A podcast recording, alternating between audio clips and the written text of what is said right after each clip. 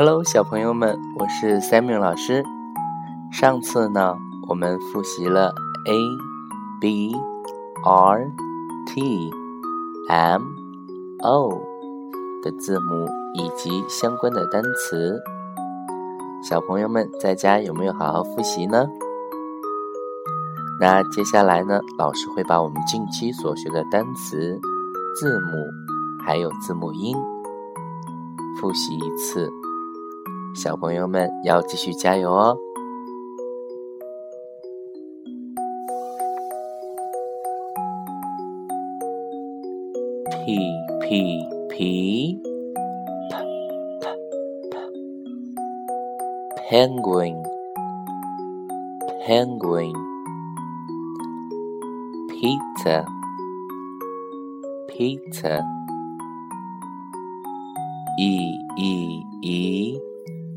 e e e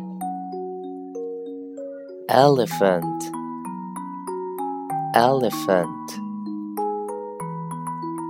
egg egg